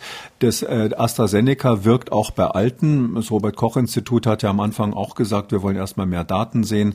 Aber ich glaube, das ist jetzt bestätigt dass man zu Recht gesagt hat, äh, die Alten, ähm, äh, die Alten äh, sind auch geschützt durch diesen Impfstoff. Aha. Vielleicht noch zwei Sachen dazu. Das eine ist biologisch ist es ja auch äh, plausibel, dass es so ist. Wir haben jetzt nicht einen Grund, dass wir sagen würden, äh, der moderner Impfstoff, der wirkt bei Alten gut und der Astra nicht. Also warum sollte das so sein? Es ist ja letztlich ein ganz ähnliches Antigen, was da, was da sozusagen im Einsatz ist. Ähm, es gibt ein Fragezeichen rein technisch gesehen, ähm, wenn man eine ähm, Auswertung mit einer Teilgruppe macht, also hier die Teilgruppe der über 80-Jährigen. Da muss man sich natürlich bei den insgesamt 32.000 und noch was Fällen anschauen, Wie viele davon waren wirklich über 80? Wie viele Infektionen sind da aufgetreten in der Kontrollgruppe und in der äh, Impfgruppe bei den über 80-Jährigen? Und ist dieses Resultat für diese Teilauswertung der über 80-Jährigen wirklich statistisch signifikant und sauber? Aber da sage ich mal, das ist äh, unter Epidemiologen so dermaßen trivial, was ich gerade gesagt habe, dass ich davon ausgehe, dass AstraZeneca und die Leute, die das gemacht haben, natürlich das sauber gemacht haben mit dieser Teilauswertung, bevor sie sich an die Presse begeben und sagen, äh, das ist genauso gut wirksam. Hm. Also bei den Älteren können wir einen Haken dran setzen. Wie sieht's denn eigentlich mit dem erhöhten Risiko für Blutgerinnsel aus? War ja das Thema ähm, letzte Woche. Ist das damit jetzt auch vom Tisch? Nee, also da muss ich sagen, das, ähm, das ist einfach schwierig. Also ähm, weil eben diese, ähm, das geht ja um ganz bestimmte Blutgerinnsel, die festgestellt wurden, diese sogenannten Sinusvenenthrombosen, extrem seltene Erkrankung. Ähm, und die die Frage, die dahinter steht, auch durch die Ergebnisse aus Greifswald, die ja ähm, äh, letzte Woche bekannt geworden sind, ist ja so ein bisschen, gibt es da irgendeinen biologischen Effekt, den äh, den die Impfung macht, der irgendwie vielleicht äh, dazu beiträgt, dass die Blutplättchen eher ähm, zusammenklumpen oder ähnliches. Und ähm, ähm, da ist es so, ähm, die Studie läuft ja schon ewig. Diese US-Studie, das könnte auch noch ein Problem bei der jetzigen Auswertung sein. Diese US-Studie, die läuft im Prinzip auch schon seit letzten August. Ähm, die hat man jetzt vorangetrieben, weil die FDA diese Daten haben wollte. Und man hat jetzt eine Zwischenauswertung gemacht aus bekannten Gründen. Und die AstraZeneca sagt, wir haben einen Neurologen hingesetzt, äh, der hat nochmal genau hingeschaut und, und Fragen gestellt ähm, bezüglich der Häufigkeit von Sinusvenenthrombosen. Aber wenn Sie das vorher in der Studie, in den Studien Studienzentren, wo die Patienten sind, wenn sie das dort nicht irgendwie äh, schon anfangen, dort äh, gezielter nachzugucken, dann ist das wahnsinnig schwer, sozusagen ex post im Nachhinein ähm, festzustellen, gab es da Sinusvenenthrombosen, ja oder nein, beziehungsweise noch schlimmer, wenn Sie feststellen wollen, gab es tendenziell irgendeine Thromboseneigung. Das ist ja hier so ein bisschen die Frage, die im Eis, äh, die im Raum steht, dieses berühmte Spitze des Eisbergs. Und da kann ich nur dran erinnern, dass ähm, die Deutschen, das Paul-Ehrlich-Institut mit seiner deutschen Gründlichkeit Wirklichkeit auch erst, nachdem sie relativ gezielt nachgeguckt haben, dann, ich glaube, diese 13 Fälle waren es, glaube ich, in Deutschland gefunden haben. Und auch die Europäische Arzneimittelbehörde hat ja nochmal ganz gezielt geguckt und dann eben diese 18 Fälle im Nachhinein gefunden, ähm, äh, die bei der EMA aufgeschlagen sind.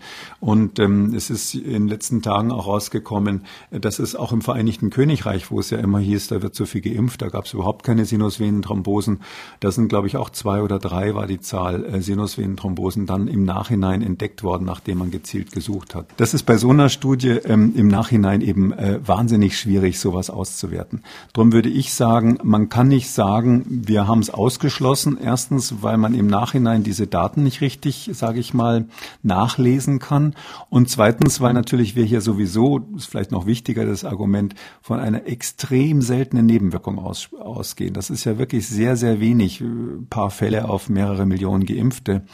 Und wenn Sie da nur 30.000 hm, äh, in der, in der ähm, paar 30.000 Probanden haben, von denen, ähm, ich lese jetzt wieder ab, 21.583 geimpft wurden, also die den Impfstoff bekommen haben.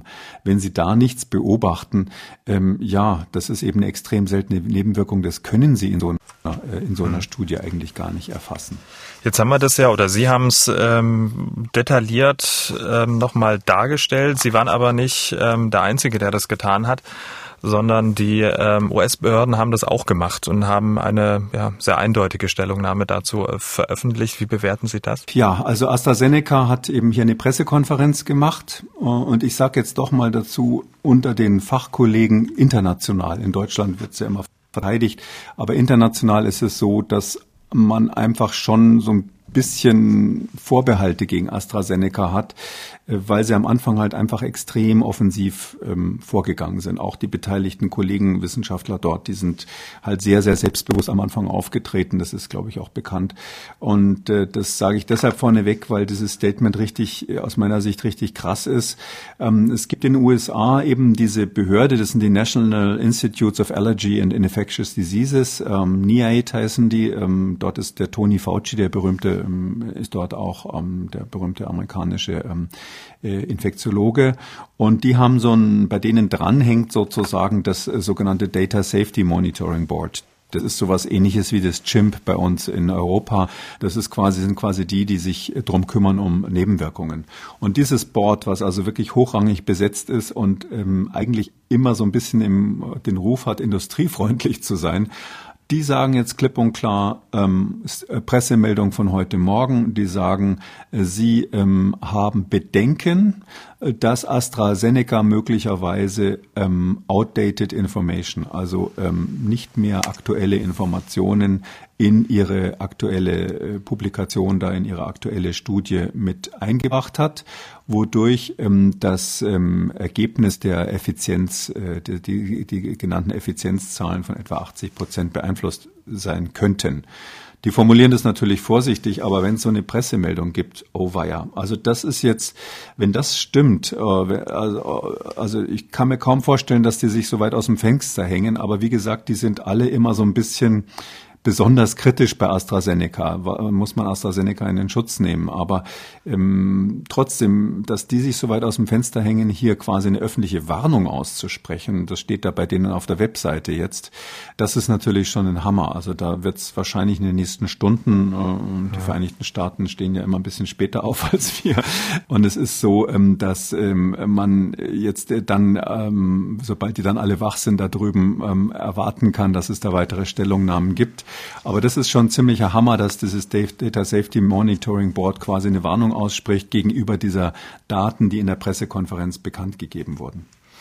Ja, die Frage ist ja, ja, welche Daten da möglicherweise fehlen oder veraltet sind und ähm, ja, was das dann jetzt auch für den für den Impfstoff bedeutet. Also möglicherweise die Zulassung in den USA, da sollte sie ja beantragt werden, sind auch in weite Ferne erstmal gerückt, um da jetzt nochmal einen Strich drunter zu ziehen. Naja, es gibt da, ähm, das, die, das ist schon äh, erstaunlich, ja. Die haben in kurzer Zeit sehr, sehr viele Probanden ähm, sie haben 141 Fälle, das ist auch nicht schlecht.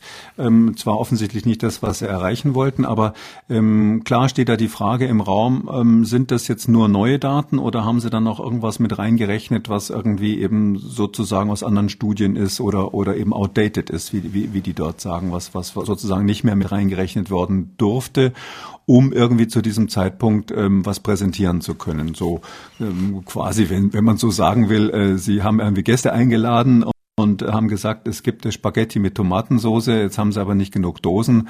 Nehmen sie noch eine alte, die in der Speisekammer stand, wo eigentlich schon das Verfallsdatum überschritten wurde und rechnen das noch mit rein in die Soße. Ja. Und so, so ein bisschen danach klingt es. Das könnte so sein, kann, das ist, ist jetzt natürlich nur eine Vermutung. Vielleicht ist mir noch Folgendes wichtig. Also man muss ja auch die Frage stellen, die sagen jetzt, und ich weiß, dass das in Deutschland einige Kollegen jetzt sofort sagen werden nach der AstraZeneca-Präsentation, schaut mal her, das ist genauso gut wie BioNTech. Ähm, man muss jetzt Folgendes noch mal, nur noch mal klar sagen, diese Studien sind nicht vergleichbar. Es ist erstens so, dass die neue Studie von AstraZeneca, die jetzt plötzlich mehr, zehn Prozent mehr Wirksamkeit ähm, aus dem Hut zaubert, äh, dass die schon mit der alten nicht vergleichbar ist. Man muss die Frage stellen, warum ist es jetzt plötzlich zehn Prozent mehr wirksam, als es bei der letzten Studie war? Das äh, ist ja, ist ja ein signifikanter Unterschied. Erinnert ein bisschen daran, was die chinesischen Hersteller gemacht haben. Äh, da gab es dann auch aus den Vereinigten Emiraten und aus Brasilien plötzlich widersprüchliche Daten, die auch so um zehn Prozent rauf und runter gingen.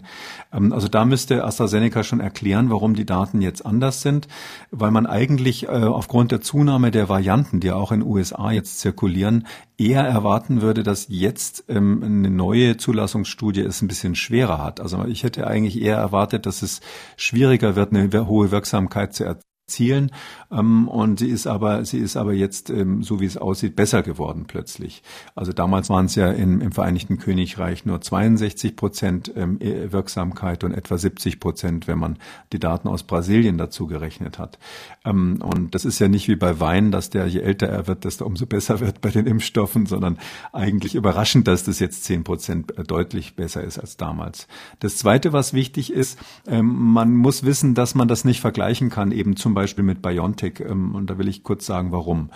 Ähm, die AstraZeneca-Studie hat ähm, schon von vornherein, das war schon immer bei AstraZeneca so, die haben vier Wochen Abstand gelassen zwischen der ersten und zweiten Impfung.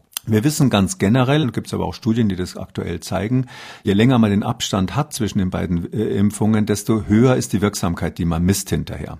BioNTech hat drei Wochen Abstand gehabt. Das heißt also rein von dem her, wie viel Abstand zwischen den Impfungen ist, ist völlig klar, dass eigentlich AstraZeneca eine höhere Wirksamkeit haben müsste als BioNTech. Aber Sie wissen, wir reden jetzt aktuell von 80 Prozent versus 95 Prozent.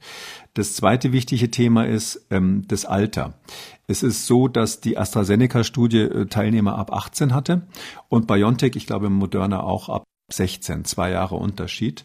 Ähm, und ähm, das ist deshalb wichtig, weil ähm, jüngere Teilnehmer tendenziell weniger schwere Symptome haben und ältere Teilnehmer tendenziell eher schwerere Symptome haben. Und schwerere Symptome sind tendenziell leichter erkennbar. Also je jünger die Teilnehmer drinnen sind, desto eher ist die Wahrscheinlichkeit, äh, dass man äh, Symptome übersieht.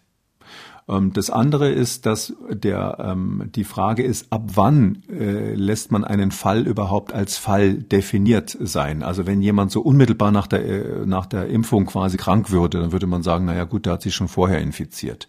Wenn jemand nach der ersten Dosis krank wird, dann sagt man, ja, die erste Dosis hat vielleicht noch nicht gereicht. Ähm, nehmen wir als Auswertung mal nach der zweiten Dosis. Und je später man quasi auswertet, also je später man äh, Erkrankungen als Fall definiert, äh, desto besser natürlich natürlich für die scheinbare Wirksamkeit des Impfstoffs.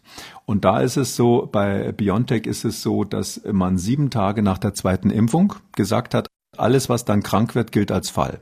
Also wenn quasi dann jemand krank wird, äh, sieben Tage nach der zweiten Impfung, dann gilt er als ähm, infiziert trotz Impfung. Und bei BioNTech, äh, bei AstraZeneca ist es so, dass man da 15 Tage genommen hat, also mehr als das Doppelte. Das heißt also, man hat sich da in diesen ganzen, in, bei diesen ganzen Punkten, äh, die ich jetzt genannt habe, immer auf die sichere Seite begeben, so dass man, das ist alles in Ordnung, ja, das kann man schon machen. Aber das ist deshalb wichtig, weil ich weiß, dass ähm, eben Kollegen von mir jetzt sagen werden, das kann man vergleichen und und und ähm, das ist so, das ist ja fast genauso gut. Ähm, das stimmt eben nicht, sondern es ist so, dass man diese Studien letztlich nicht vergleichen kann. Das das ist der Punkt, der wichtig ist. Man kann nur sagen, dass AstraZeneca ein wirklich gut wirksamer Impfstoff ist ähm, für die äh, für die Situation, die wir hier haben in Deutschland, da wir ja keine Alternative haben, ist es auf jeden Fall zu empfehlen, das zu nehmen. Man kann aber weder aus dieser Studie hier noch aus irgendwelchen anderen Sachen, die vorher gelaufen sind Irland oder so jetzt schließen, dass es genauso gut wäre. Oder sogar vielleicht schließen, das habe ich auch schon gehört, dass man sagt, na ja, das war ein Impfstoff, der hat in der Zulassungsstudie nicht so performt, aber dann hinterher im wirklichen Leben gezeigt, dass er besser als bei der Zulassung war. Also sowas kann man aus den Daten überhaupt nicht ablesen. Wir kommen zu den Hörerfragen. Dieser Hörer hat äh, folgende Frage besteht die Möglichkeit, dass ich mich, bevor ich geimpft wird mit AstraZeneca, testen lassen kann, ob bei mir eine Thrombosegefahr besteht. Und die zweite Frage, wenn ich dann ein Thrombosemittel bekommen würde, wie lange sollte man das dann einnehmen? Die Möglichkeit, ob man eine Thrombosegefahr hat, kann man natürlich, es gibt dafür Tests. Ähm, ich bin aber absolut dagegen, das, ähm, das vor einer Impfung zu machen. Das, ähm, man muss sich das vorstellen. Also wenn man jetzt ähm, optimistisch ist, dann sagt man, das Risiko von Thrombosen, so sagt es zumindest jetzt der Hersteller und sagen es die Leute, die den Hersteller verteidigen, liegt höchstens in der Größenordnung von 1 zu 100.000. Das ist so die Zahl, die so im Raum steht. Ähm, die Europäische Arzneimittelbehörde hat Daten veröffentlicht, die so in diese Richtung gehen. Wenn man jetzt ähm, echt den Teufel an die Wand malen wollte, dann würde man sagen, na ja, es ist nicht ausgeschlossen, dass das Risiko vielleicht bei 1 zu 10.000 liegt dann sind sie immer noch in dem Bereich, wo es weit davon entfernt ist, dass es sich lohnen würde, dann jeden vorher auf Thromboserisiken zu testen oder ähnliches. Vor allem muss man ja nochmal betonen, dass dieses Zustandekommen dieser Thrombose ist ganz offensichtlich ein besonderer Mechanismus, der nicht eins zu eins der gleiche ist von den normalen Thrombosen, die man so hat, äh, was weiß ich, als Raucher oder Frauen, die die Pille nehmen und so weiter, sondern es ist ein besonderer Mechanismus und ähm, deshalb äh, ist gar nicht gesagt, dass jemand, der jetzt so ein allgemeines Thromboserisiko hat aus, aus anderen anderen Gründen, dass bei dem dann dieser besondere Mechanismus eine höhere Wahrscheinlichkeit hat, sozusagen anzuschlagen. Oder andersrum gesagt, die Tests, die wir haben, um so Thrombosegefahr im Allgemeinen ähm, ungefähr zu analysieren, äh, die ähm, haben wahrscheinlich gar keine Vorhersagekraft äh, für, bezüglich der Frage, ob man ein erhöhtes Risiko nach AstraZeneca-Impfung hat. Und die Frage der prophylaktischen Einnahme vor einer Impfung? Sie hatten es schon ein bisschen gesagt. Ja, dann umso mehr, na, hm. umso mehr. Das, das gilt eben hier auch. Ähm, das, äh, es sieht eben so aus, das hatten wir ja äh, in dem Podcast, ich glaube, letzten Donnerstag besprochen. Ähm, äh, die, wenn die Greifswalder Daten stimmen, dann ist es so, dass äh, das äh, ein ganz bestimmter Mechanismus Mechanismus ist, der dazu führt, dass diese Blutplättchen verklumpen können, möglicherweise auch durch Antikörper, irreguläre Antikörper, die da eine Rolle spielen, auf jeden Fall durch eine Aktivierung des angeborenen Immunsystems und des Komplementsystems. Und ähm, äh, das, das kann man nicht, ähm, indem man einfach irgendwelche ähm, Thrombosehämmer oder Blutverdünner oder irgendwas einnimmt ich sag mal so Stichwort Aspirin in niedriger Dosis, das kann man da nicht so pauschal sagen, dass dieses Risiko damit reduziert würde. Also daher haben wir zu wenig Erkenntnisse, um letztlich zu sagen, was man machen könnte, um rein theoretisch dieses minimale Risiko auch noch weiter zu reduzieren. Ähm, ich glaube, dass da sehr bald Daten zu, zur Verfügung stehen werden. Die Mechanismen werden ja gerade untersucht. Und es kann durchaus sein, dass wir in, in, in wenigen Wochen ähm, dann wissen, wie das funktioniert mit diesen Nebenwirkungen, ob es überhaupt wirklich am Impfstoff liegt. Und falls es daran liegt, dann auch Hinweise haben, wie man im, im Falle eines Falles äh, Gruppen definieren kann, äh, die ein erhöhtes Risiko haben. Aber diese Daten haben wir eben bis jetzt noch nicht. Und deshalb ist es auch nicht sinnvoll, da irgendwas ins Blaue hineinzumachen. Frau Jentsch hat uns gemailt. Sie schreibt, ich bin Lehrerin an einer Schule in Nordrhein-Westfalen und unterrichte einen zehnten Jahrgang. Wir hatten in dieser Woche den ersten Durchgang mit Schnelltests, in dem die halbe Klasse sich testen lassen sollte. Von 13 Schülerinnen und Schülern haben nur zwei Eltern das Einverständnis zum Schnelltest gegeben. Die anderen elf Schüler haben von den Eltern eine unterschriebene Erklärung mitgebracht, dass sie einer Testung nicht zustimmen.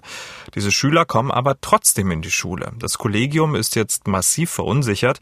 Wir haben viele Kolleginnen und Kollegen über 60, sogar über 65. Bei einer Nachbesprechung mit den Eltern kam als Antwort, dass die Familien einer Quarantäne im Falle eines positiven Tests entgehen wollen. Es würde mich sehr interessieren, was Herr Professor Kekulé dazu vorschlägt. Wir sind verzweifelt. Herzlichen Dank, Frau Jentsch. Mein lieber Mann. Oh weh. Ich glaube, dass ähm, das eine Ausnahme ist, dass Menschen so offen darüber sprechen. Ich sag mal ganz offen, ich habe äh, mit dem mit der Schule, wo also mein Achtjähriger hingeht, Neunjähriger hingeht, Entschuldigung, Väter wissen immer nicht, wie alt ihre Kinder sind, Neunjähriger hingeht. Ähm, da da habe ich ehrlich gesagt sogar ähnliche Erfahrungen gemacht. Ähm, das ist tatsächlich so, ich glaube, wenn man in Deutschland unter den Teppich schauen würde, überall, ähm, dass diese Überlegungen häufig eine Rolle spielen. Ähm, dass man eben sagt, Mensch, wenn das dann offen wird, dass wir da positiv sind, dann müssen wir in Quarantäne, dann kann der Papa nicht mehr zum Arbeiten gehen. Äh, wie zahlen wir dann unsere Miete? Was ist dann mit unserem Urlaub nächste Woche in Mallorca, den wir geplant haben? Und, und, und, ja. Also das ist, äh, ich glaube, dass das ähm, ein Geschehen ist, was ähm, neben dem offiziellen Pandemieabwehrgeschehen in Deutschland abläuft, was, was man vielleicht unter diskrete Vermeidungsstrategie oder, oder diskrete Verweigerung ähm, überschreiben könnte. Ähm, da muss ich zugeben, bin ich jetzt auch überfordert, weil das ist eher etwas, was man Psychologen, Soziologen äh, fragen müsste. Ähm, ich kann als Wissenschaftler immer noch hoffen, dass die, die Fakten, die man versucht irgendwie zu erklären, Leute überzeugen. Aber man sozusagen nicht mehr faktenbasiert argumentiert, sondern eher opportunistisch, das ist es ja am Ende des Tages, ähm, dann wird es schwierig, ja. Also dann kämpft ja letztlich der Einzelne gegen die Gesellschaft. Da sind wir an dem Punkt, wir haben mal drüber gesprochen, warum aus meiner Sicht in Japan das so gut funktioniert hat eine Zeit lang. Da gab es ja Kollegen, die gesagt haben, das ist die japanische Clusterstrategie gewesen, aber aus meiner Sicht war das viel stärker die ähm, äh, die, äh, dieses sehr starke Commitment äh, auch asiatischer Kulturen, sonst in Japan ganz besonders, dass der Einzelne nichts tut, was die Gesellschaft, was die Gemeinschaft sozusagen schädigt. Und das haben wir eben in Deutschland nicht so stark, in, im Westen insgesamt nicht so stark und ähm, möglicherweise an dieser Schule besonders wenig. Aber das ist da, glaube ich, kein Ausnahmefall. Ich glaube, das wird noch interessant, wenn dann diese Teststrategie am Start ist. Wir hoffen ja, dass das demnächst dann der Fall ist, ähm, dass dann ähm, die Frage ist, dann machen die Eltern mit oder braucht man vielleicht sogar ähm, Zwangsmaßnahmen, dass Kinder, die nicht getestet äh, werden, nicht in die Schule dürfen. Dann gibt's wieder die Schulpflicht, wahnsinnig schwierig. Und vielleicht zuletzt, das ist ja in Frankreich äh, gerade die große Diskussion, ähm, ob man medizinisches Personal, ob sich das äh, Pflichtimpfen muss, weil, weil so viele äh, Menschen, die im medizinischen Bereich arbeiten, Ärzte, äh, die Impfung verweigern, dass die Franzosen da auch verzweifelt sind. Also diese letzte Station Vernunft, das ist so etwas, die, das ist so die letzte Bastion, die irgendwie schwer zu erklimmen ist, nicht? Also, dass man die Vernunft der Menschen irgendwie in die richtige Richtung äh, dreht. Das ähm, kann man nur durch Überzeugungsarbeit meines Erachtens machen. Ähm, in Sachsen beispielsweise gibt es eine Corona-Testpflicht an den Schulen. Einmal in der Woche sollen die Schülerinnen und Schüler da getestet werden und das sorgt auch dort ähm, für Unmut bei einigen Eltern. Also da kommt noch einiges auf die Lehrerinnen und äh, Lehrer zu. Da kann man jetzt auch nicht so aus der Hüfte so einen, so, einen, so einen schlanken Tipp geben. Da ist dann wirklich der Staat gefragt, die Testpflicht äh, ja dann auch durchzusetzen. Ich sage Ihnen ganz ehrlich, da bin ich überfordert an der Stelle, weil ähm, der Naturwissenschaftler ist so dermaßen auf den gesunden Menschenverstand getrimmt, äh, dass der ähm, immer nur mit, mit Erstaunen äh, feststellt, wenn es mal manchmal anders läuft. Ähm, ich weiß aber, dass tatsächlich äh, bei den Schulen das Problem eben äh, die Schulpflicht ist und wenn jemand Schulpflicht ist, können Sie eigentlich schwer sagen, weil er sich nicht testen lässt, darf der nicht in die Schule. Wir hatten diese Diskussion, da war ich ja auch ähm, beteiligt bei der ähm, bei der Pflichtimpfung für Masern. Und da ist letztlich so, dass man ähm, nicht geimpfte Kinder, ähm, die kann man ausschließen von der Kita. Das ist möglich und wird auch zum großen Teil, glaube ich, jetzt gemacht. Ähm, man kann sie aber nicht ausschließen von der Grundschule, so dass wir das Paradoxon haben, dass dass Eltern, die ihre Kinder nicht impfen lassen, äh, die können sie zwar nicht in die Kita geben, aber sobald Einschulung ist, kommen die dann die ungeimpften Kinder in die Schule, weil es einfach nicht anders geht, weil eben man quasi da ähm, keine Benachteiligung machen kann. Das äh, sind alles äh, schwierige Fragen, muss man ganz ehrlich sagen. Und letztlich ist hier an der Schule, was die, was die Hörerin da beschreibt, ist ja das Problem die, das Verhältnis, ja. Also, dass so wenige sich äh, bei den Testen beteiligen lassen, beteiligen. Wenn man jetzt 80 Prozent Vernünftige hat und 20 Prozent, die es nicht einsehen wollen, da sage ich immer, das, das kann unsere Gesellschaft ab. Ähm, dafür sind wir ja eine freie Gesellschaft. Ähm, Wenn es natürlich mal das Verhältnis sich umkehrt, äh, demokratische Gesellschaften haben eben immer ähm, auch den Impetus, dass Mehrheiten, die Unsinn wollen, trotzdem Mehrheiten sind. Ein schönes Schlusswort. Und ich finde, dieser Podcast bildet ja auch ähm, die Lebenswirklichkeit in Deutschland ab, schon seit einem Jahr, aufgrund vieler Hörerinnenfragen, Hörer und Hörerinnenfragen.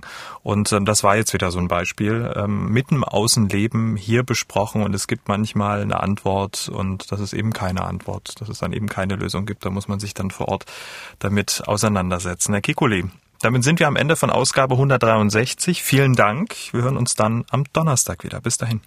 Danke Ihnen. Bis Donnerstag, Herr Schumann. Sie haben auch eine Frage. Dann schreiben Sie uns an mdraktuell-podcast.mdr.de oder rufen Sie uns an, kostenlos 0800 322 00.